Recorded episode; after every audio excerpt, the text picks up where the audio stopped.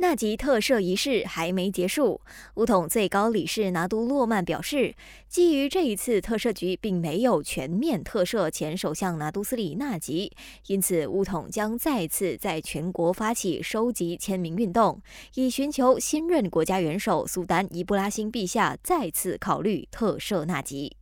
同时，他也向首相拿督斯利安华表达了感谢，透露要不是安华和副首相兼国政主席拿督斯利阿莫扎西的努力，纳吉的特赦申请将没办法被提早带到特赦局讨论。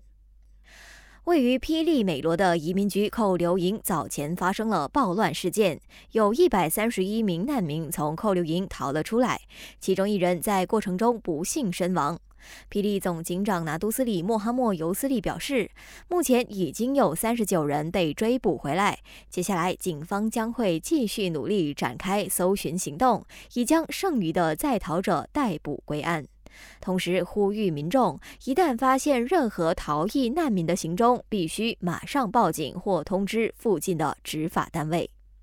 最后，随着政府决定统一我国学前教育制度，部长法丽娜表示，教育部将成立一个特工队，以协助加快相关改革进程，当中包括统一课程纲要的事。感谢收听，我是余文。